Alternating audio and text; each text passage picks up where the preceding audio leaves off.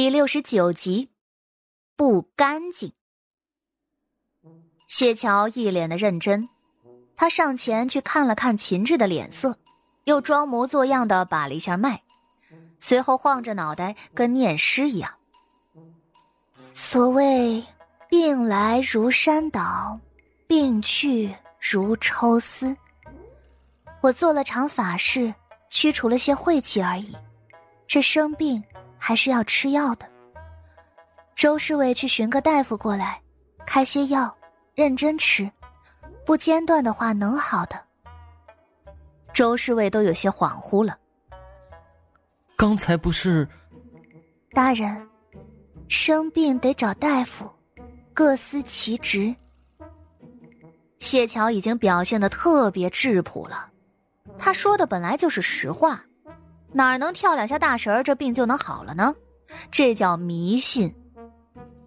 那金子，周侍卫下意识的开口，说完他自己都心虚了一下。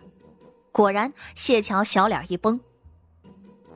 有些银子是不能欠的，神仙祖师爷会不高兴的，明白吗？周侍卫面皮一僵，咽了口唾沫。嗯，明。明白。嗯，很好。谢桥点了点头，然后便从这昏昏暗暗的房间里走了出去。出去的时候，外头的天色都有些晚了。好在这点心很快就到。谢桥从那竹箱里头翻来翻去，翻出来了几张油纸，把点心包起来，然后放回到竹箱，这才带着大熊转身离开。来这地儿的时候没好坐谢家的马车，所以走的时候也只能自己花了些铜钱，租了个轿子抬回了谢家。等到谢桥走了之后，一群大老爷们凑在了一起，个个都有点懵。哎，你们觉得秦志这脸色有变化吗？有的吧，好像之前有点青黑，现在。气色好多了，是吗？我怎么觉着还是要死的样子呀？队长，您不会被骗了吧？别胡说，谢半仙怎么可能骗人呢？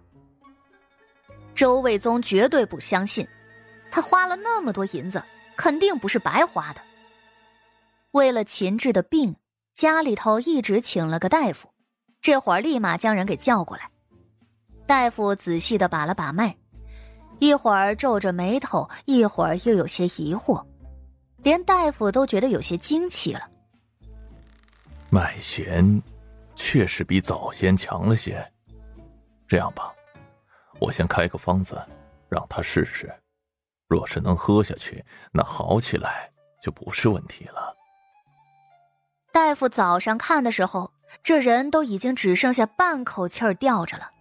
没想到这会儿那气儿竟然还喘了上来，这话一说，周卫宗等人瞬间惊喜万分，谢半仙儿果真是有用啊！而床上躺着的秦志只觉得自己要死了，他感觉就像是在水底不停的游来游去，总是被呛着淹着，一直都看不到岸。而且他浑身无力，都有些想要放弃了。可是突然间，他看到水面处传来了一些光亮，身体也不像是刚才那么沉了。他挣扎着冲着那光亮而去。醒了！众人惊喜，周卫宗也松了口气。秦志声音沙哑，艰难的开口：“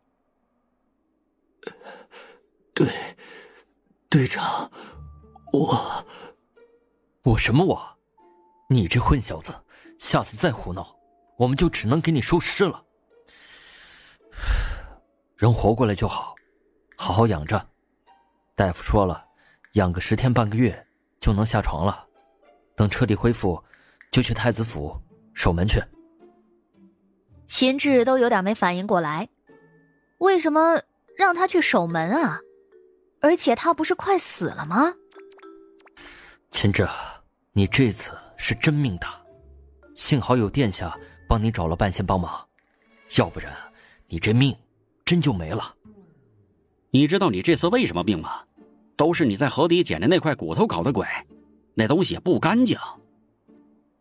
秦志真的很想说，他捡的那块骨头又圆润又好看，根本就不脏啊，而且他还打磨了好久呢。可是看着众人那责怪的眼神他硬是不敢吭声了。唉，守门就守门吧，挨骂就挨骂吧。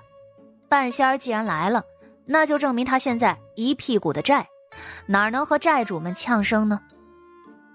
周侍卫他们又守了秦志一天，确定这人确实是在好转，这才回到书院那边禀报。赵玄景问道：“秦志的病如何了？可有起色？”啊，谢半仙是真有能耐。当晚人就能喝药了，第二天气喘的匀了许多。属下来的时候，他已经能坐在床上和我们闲聊了。赵玄景有些惊讶，又觉得似乎应该是这样的。别忘了人家的银子。听到这话，周卫宗身体一僵。属下正要说呢，能不能和殿下借点儿？我手头紧。回家当几个私藏，再还给您。不行，要不你就赖账吧。赵玄景的眉头挑了挑，他也很想知道，如果周卫宗赖账的话，那位谢半仙会气成什么样。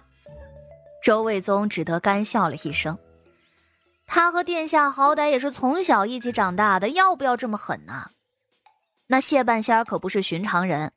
就他那筐里头的符，一把一把的，都不知道干什么用的。万一得罪了他，这符用在自己身上怎么办？周卫宗一脸的怨念。啊，那属下还是找我爹借好了。赵玄景一听，那就去账房取吧。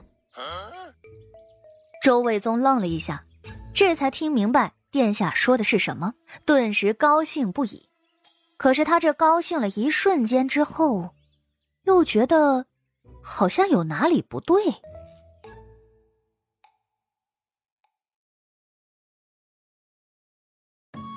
本集就播讲到，感谢您的收听。去运用商店下载 Patreon 运用城市，在首页搜索海量有声书，或点击下方链接听更多小说等内容。